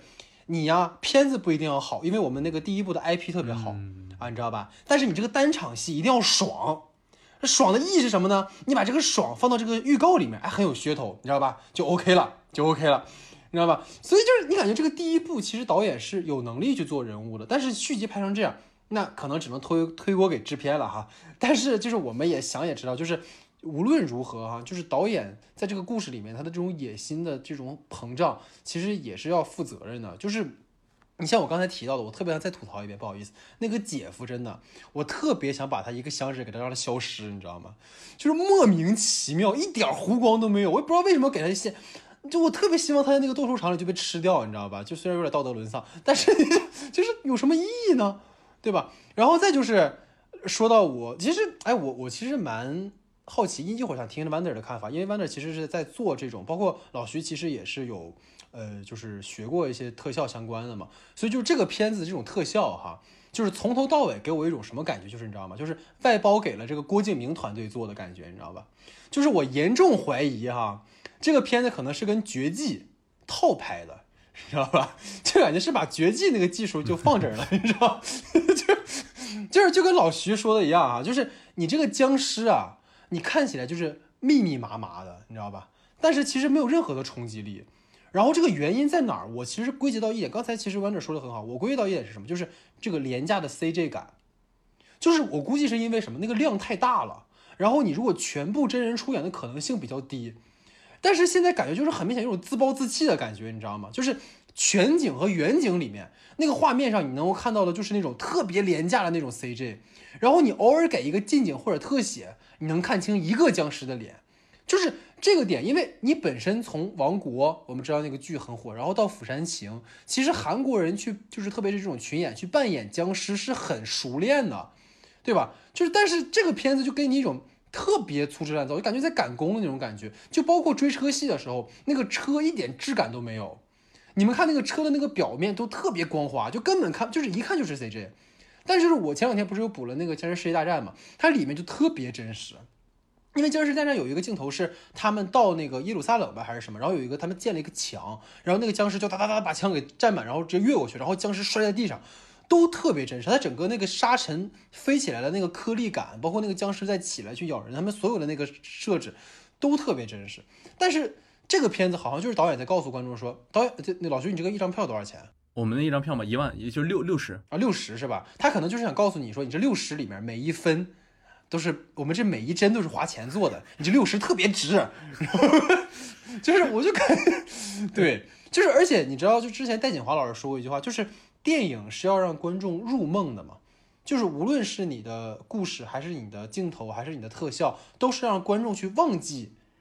这个故事是我们人为做出来的。但这个片子是反着来的，你知道吧？所以就是，所以我就挺想不通的，也想听听二位的看法。其实刚才老 那个戴老师说到郭敬明团队啊，我就挺想说，郭敬明那个团队其实挺厉害的。其实绝技对绝技的团，哎不不不，就是绝技的那个团队，他他就是我有看过他们之前的 CG 作品，就是做的相当出色，就是完全不下于好莱坞一线。但是因为郭敬明他客观来说，对不只是个人审美问题，他为了省钱，他的材质就是啥的完全不经济，他他根本没有把精力花在花在做特效上面，所以就就其实绝技画看着很廉价的一个关键感，不是人家能力不行，而是钱没到位。钱没给够，但其实就是因为我没有在影院看嘛，我觉得等会儿让那个薛老师他在影院看过，肯定比较有发言权。然后至少我看的时候呢，因为本身就挺暗暗晃晃的，暗晃晃的，其实能够能看见的细节不是很清，不是很清晰。但我们能明显感觉到他的那种，就是把特效往上面堆的那那种感觉，非常就是非常迫切的想要告诉告诉大家，你看这个东西牛逼吧，特效做的，我觉得。最明显的是那个，他们上船，他们是从那个船上下来嘛，然后上船，然后驶向釜山的那个镜头，那一看就是同拍的，那完全没有没有那种真实的感觉。但是你放在好莱坞啊，或者你你放在一个一一些很多片子，它是宁愿这种场景实拍，它可以把一些一些一些城城城市里面的感觉去，就是去用 CG 来套他们，但但是的话，这种这种场景其实是可以实拍的，完全可以实现的。呃，我觉得导，我觉得这个跟。就是跟严浩浩导演他本身，他本身应该没有太多的，就是就是大片，就是他你像像《釜山行》嘛，《釜山行》其实其实没有啥，就除了特效化妆之外，没有什么 CG 的部分。然后这部片子用了大量的 CG，然后这些部分肯定不是他自己亲自来做的，肯定都是外包的，甚至制片团队可能就人早就找好了，就只让就是说，哎，我们就要这么一个场景，一个大的城市废墟，然后那个导演你来往里面填镜头、填调度都有可能。然后我觉得这这个片虽然嗯。就虽然它可能特效，它特效做的应该也到不了很顶尖的水准，但是我觉得放在就是至少，呃，放在就是韩在韩国那边应该也算是比较比较 O OK 的及格线了吧。那放在中国但但是我。插一句啊，就刚才我提到《与神同行》嘛，其实《与神同行》是让我第一次感受到。韩国的工业的强大的，因为《与神同行》基本是在给你呈现一个异世界的一个感觉嘛，它在真实世界也有打斗的戏份，但那个就比《釜山行二》我觉得真实的多，因为你像异世界里面就完全就是 C J 做的嘛，但是你也不会给你一种感觉就是它就是动画片儿，你知道吧？就是可能就是也可能是我观感的问题，我不知道这个可能还是老徐说啊，因为毕竟你在影院看了，可能会更更明确一些。嗯，我我这样吧，我先分享一下。就是我的我观看这个片子的时候的心路历程吧。就首先其实是，就是在刚看开头的时候，其实我发现我们大家都在讨论一场戏，就是关于就是那个场在船里的那个戏。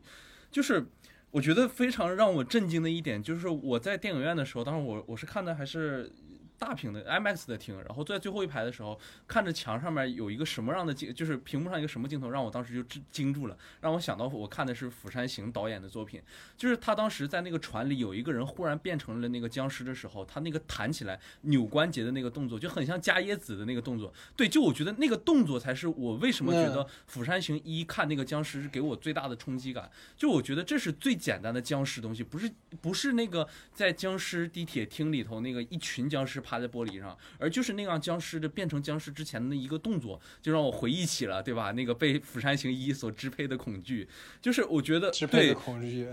而且这就是我觉得为什么我我我，然后我而且是我在看了这个开头之后，我对后面是充满期望的。就我觉得回来了，我马上要看到一部这种僵尸大片。然后接下来的都是规规矩矩、整整、工工整整的。在什么时候我忽然觉得让我崩塌的，就是当那个小女孩开车，她给到车外面的镜头的时候，我一下子我脑袋里想到的我就不是对对对我想的就是白头山那个，因为那个特效真的你在大屏幕上嗯反而会看到更多的瑕疵。那个车它就太太像动画，就我觉得它如果调色再一改一改的话，对比度拉低一点的话，它真的非常非常像一个动画的那种感觉。就我觉得白头山失误就失误，也是错在就是当时那个何正宇何叔开着被火山地震的时候，他开着那个起亚在街头开车的时候，他也是用的相同的那种追车的那种感觉。特别特别廉价，就是我在大屏幕上看的时候，我真的我脑就要抓狂了。我说这什么？怎么又犯了跟白头山一样的错误？因为白头山我也是给予了非常高的期望，灾难、何正宇，什么因素都有，然后大场面、高制作，李秉对吧？然后又什么南美题材，我就觉得和这部一样，又半岛，然后又是僵尸，然后又有这江东元这种不会出错的这种演员选择。然后还有那么强的那个预告片的那个阵容，我觉得会是这样一个作品，怎么怎么样。然后待会一追车，那个车一出现，我的天呐，我真的没有办法再看下去这部片子，我真的全程失望。而且当时我是跟一个朋友一起去看的，我那个朋友其实不是学电影的朋友，他是一个普通观众嘛。然后他在旁边，他一直在跟我说，怎么僵尸还不出现，僵尸还不出现。就我觉得，其实大家都抱有相同的一个期待的，就是我们是奔着僵尸去看的，我们就是想看到那个反弹，就僵尸弹起来那个动作，僵尸人人互咬之间那个动作。你把僵尸扔在斗兽场里，然后扔成一堆僵尸，然后在那互咬，就是让我觉得。这这能证明什么呢？就是让我觉得总有种不土不洋的感觉。就真的是，如果我能看那个，我为什么不去看《生化危机》，或者是看更厉害的那些僵尸作品呢？我真的就是想看到那些很简单的在。反着那些西呃那个西呃西方的那些僵尸片的那些类型的那些选择出现的，你一直给我看那些你去拙劣的去模仿他那些作品，你制片团队给你提出来啊，你要大制作，你要你要场面，你要让观众们接受一次什么视觉上的洗礼，然后你让我去看这种东西，我看腻了哈，我比你做的好的人多得多，你并不是这个时代做的最牛逼的那个作品，你要做就必须做到最好。但是如果你给我们看的是像《釜山行一》那样的一个作品的话，你是先驱者，你是第一个做出来这样的一个人，所以我觉得就就。这次口碑失败原因就是，我觉得他可能是真的没有掌握好自己的一个定位吧。就这部这部片子可能是，就像陈特科维所说，被制片团队因为呃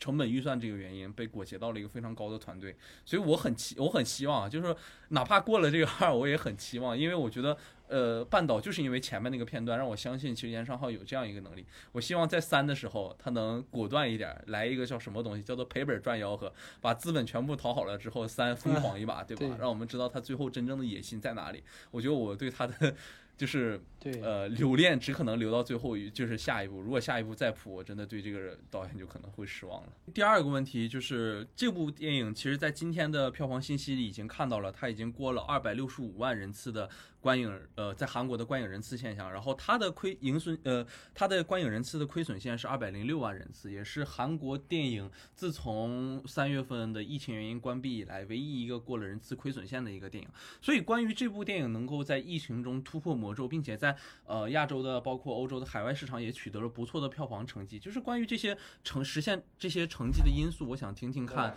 二位呃，的就是。刚才我们就一直有提到《釜山行二》，它本身是一个商业大片的制作，而且我觉得它能够在疫情期间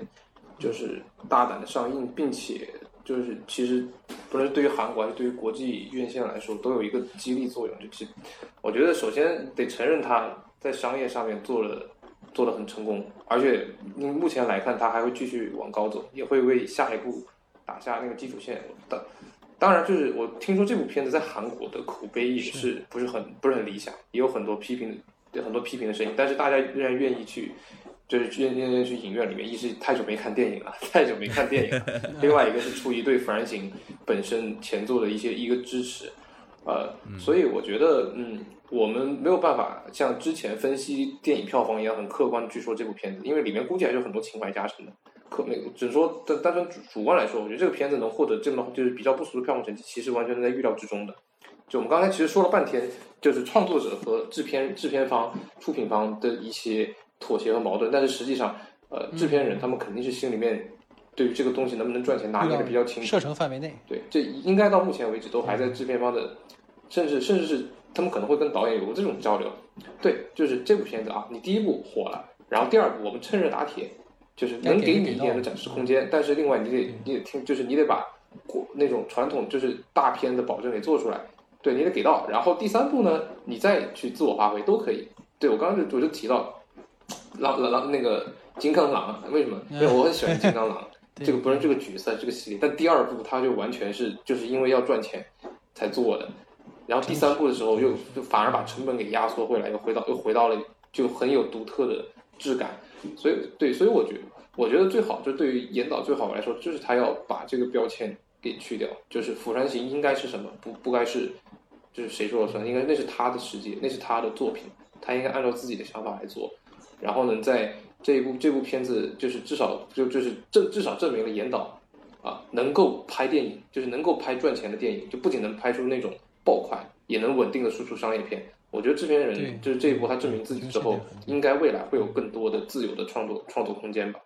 啊，然后呃，然后就设置这个片子的呃这个片子本本身，我就觉得像呃韩国韩国因为很迫切的想要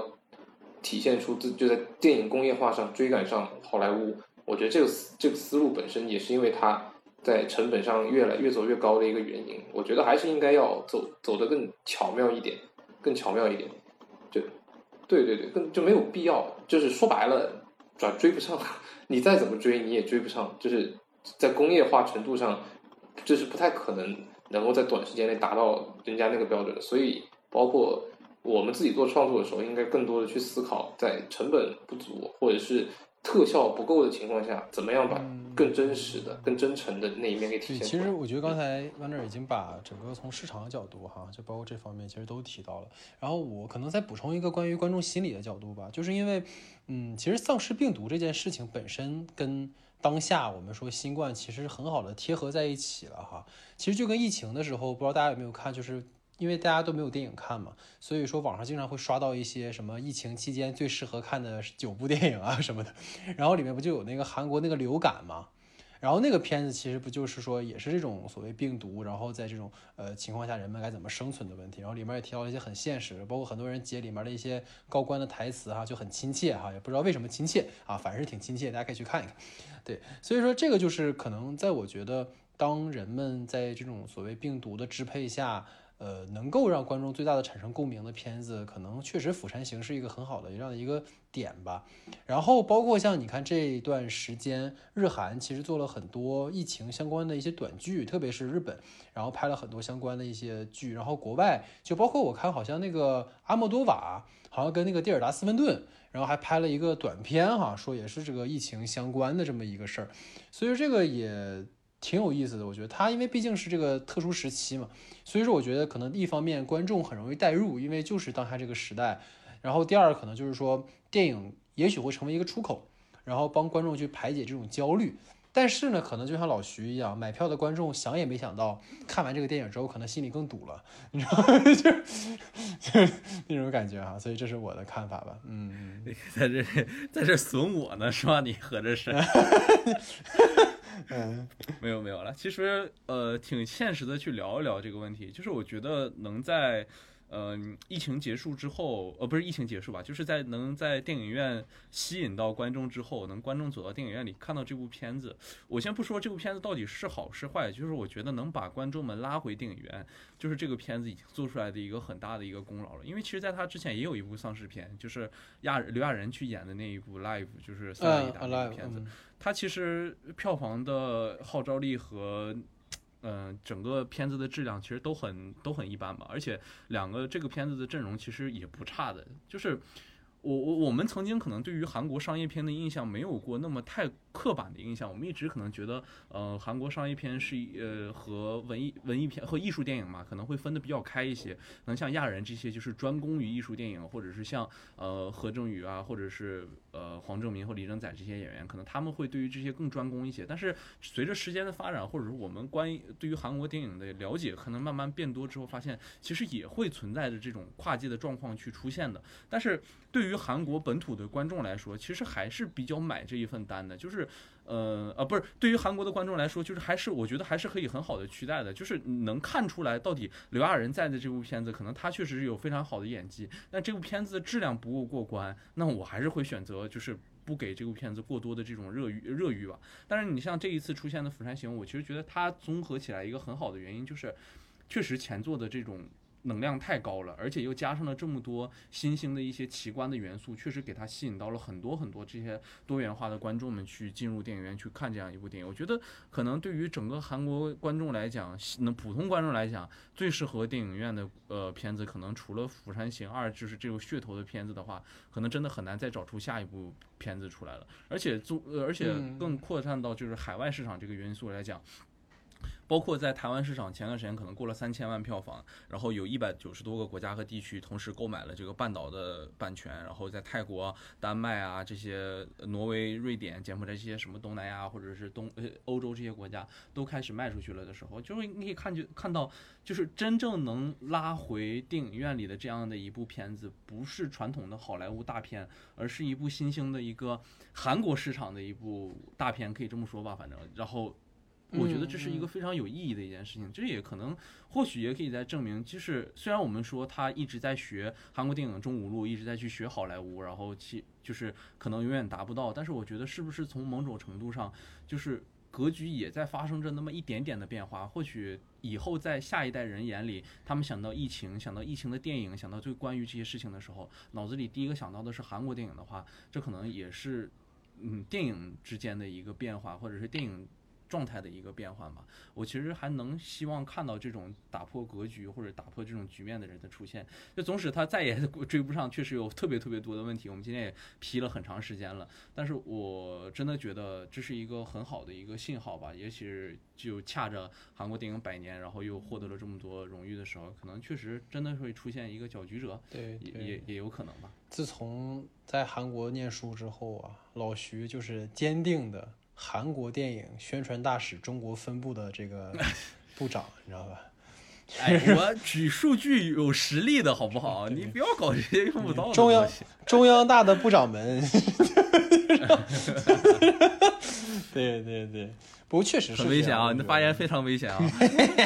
对不？我觉得确实是。其实你你放在现在来看，你东亚整个这个地区，可能真的也就是韩国工业现在很。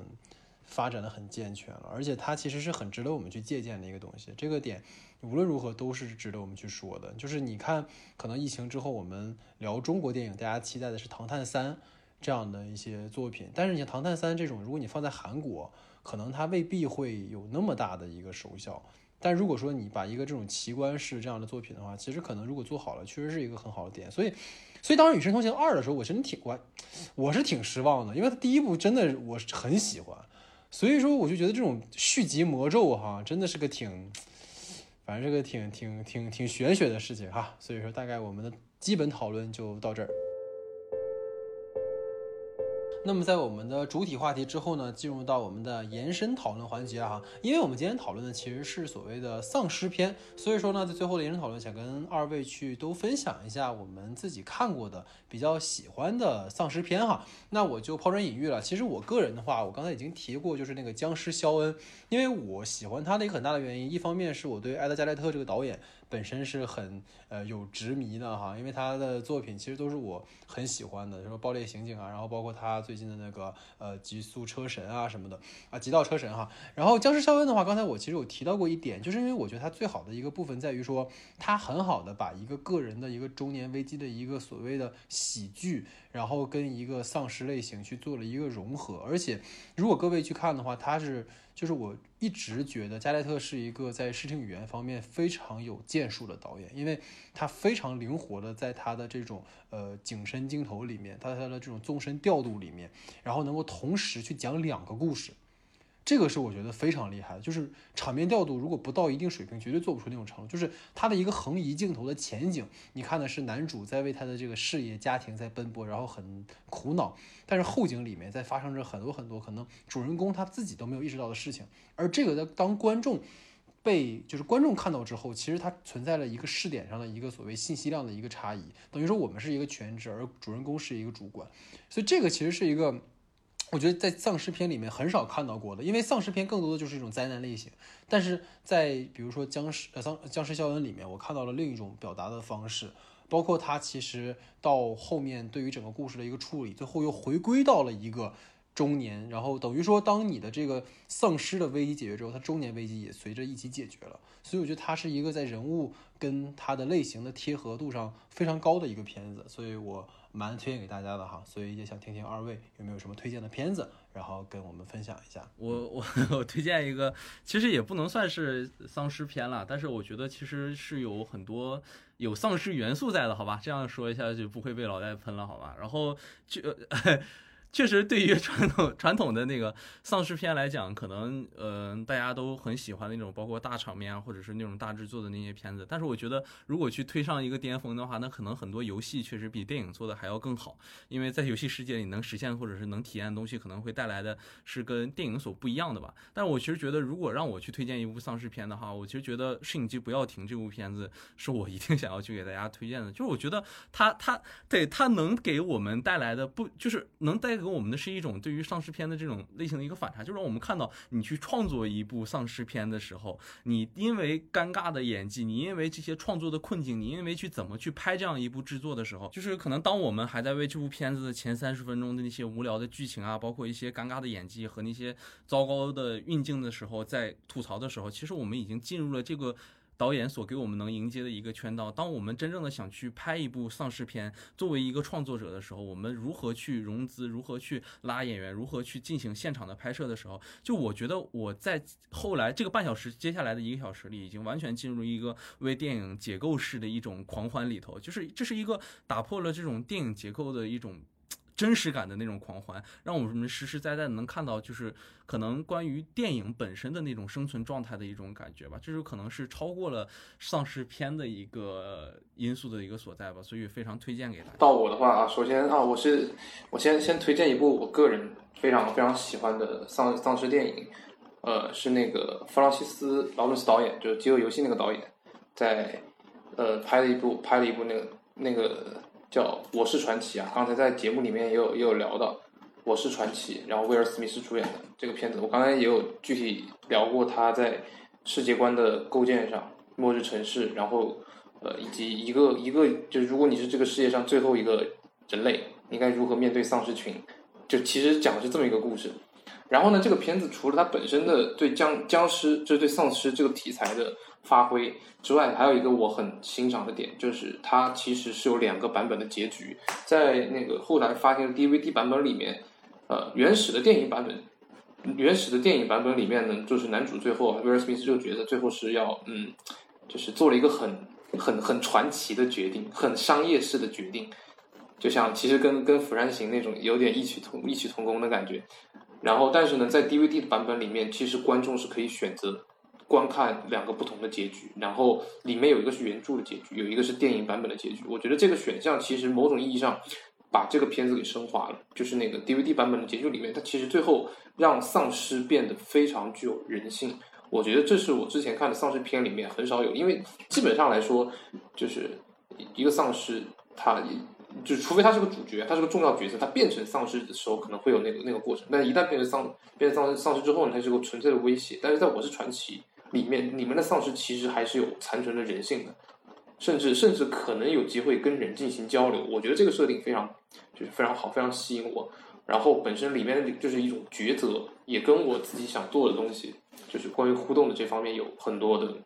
就很多相似的地方。所以我挺推荐这个片子，而且我推荐大家有机会的话去把那个两个结局都看一下。嗯，然后一个是导演剪辑版的结局，然后一个是院线上映版，也能感觉到就是创作者他其实想表达的东西，有些时候会受到就是就是商业的一些妥协，不得不向商业妥协。但是呃，其实很多东西啊，导演剪辑出来的效果可能只改动了几个镜头，但是效果会完全不一样啊。具体也可以参考一下扎克施奈德，现在也是个 给导演，对对对对，马上正义联盟导演版要出来了，对扎导。然后另外 另外一个就是除了这个片子之外呢，我自己也是一个游戏爱好者，在刚刚在聊的时候也有说到，我很喜欢我很喜欢的一部游戏叫《最后的生还者》，呃，就是有条件的玩，就是同学可以买，可以用 PS 四去体验啊。最近也出了第二部，它其实整个你可以把它当做美剧美剧一样来看，但是你能全身心的去操控角色，去做出抉择，呃，然后呃，如果呃更有条件的，就是对 VR。能上 VR 的话，那个《生化危机七》《生化危机》系列的游戏新作，那种沉浸感也是无与伦比的。嗯，我反正是觉得，就是丧尸题材啊，不只是就是不只是丧尸题材吧，电影，呃，尤其是科幻电影啊，要进入到这种末世的世界，游戏的体验感可能会比电影来的更加的强烈。嗯，所以都就是我挺希望大家，就是一个很重要的就是抉择，《釜山行》里面。它没有，就《釜山行二》跟一的一个很关键的情感代入的差距在于，《釜山行二》一里面的抉择是主角在面临那个环境之下被动做出的，观众是很容易能够，就是有很多事情我们不得不去选择，选择牺牲谁。但是在《釜山行二》里面呢，大家很多抉择是主角主主动的，他可以选择去救他，不是，他可以选择去接这个任务，也可以选择不接。对吧？他可以选择去救那个女主，也可以选择不救。这个选项跟跟一的那种不得不去做出抉择完全不一样。然后在游戏里边呢，你的很多抉择就是你你你不仅你不是去看这个观众怎么看那个角色怎么去选择，而是你代替观众去做，那种沉浸感确实无与伦比。尤其是在丧，而且在这样丧尸丧尸的这种非常惊悚恐怖的环境，体验会非常好。嗯，我真的万万没有想到啊，就是我们聊了两个小时的电影之后。然后 Wonder 呢，把我们引向了游戏，然后下了一个结论，你知道吧？游戏的体验会更好哦。哇，万万没有想到，原来你是另一种媒介派来的卧底，你知道吗？你知道，给你来一首《再见警察》。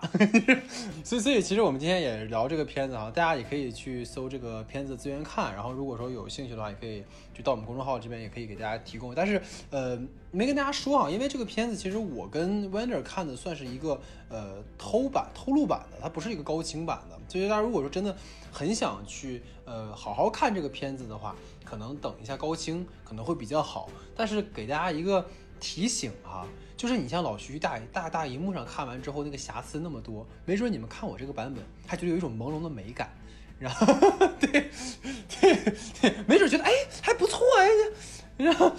不不，但还是希望大家能够多支持这个，你越高清的资源越好哈，这毕竟是电影嘛。当然，因为我们这上映不了，也没有办法，所以我们只能聊资源的问题了。对，所以还是希望大家能够呃有空去看一看哈，我们可以在一起聊一聊。好，总而言之，这就是我们整个的三十五期节目，然后也非常感谢 Wander 的参与，因为 Wander 现在自己正在做他的一个呃赛博朋克类的一个片子哈，然后也是希望呃之后能够这个片子有收获，在电影节或者什么，然后能够再请 Wander 回来，我们再一起讨论关于赛博朋克的题材，然后。其实也跟 Wander 约一下吧，因为呃虽然不一定能不能上啊，但是纽伦维瓦的这个呃我们都非常期待的沙丘，其实是可能会在年末上的，所以说也是希望那个时候，因为我相信纽伦维瓦绝对是 绝对是这个 Wander 心中的这个神哈，所以说我们到时候可以来好好聊一聊。好，那就是我们的三十五期不可说，感谢大家的收听，我们下期节目见。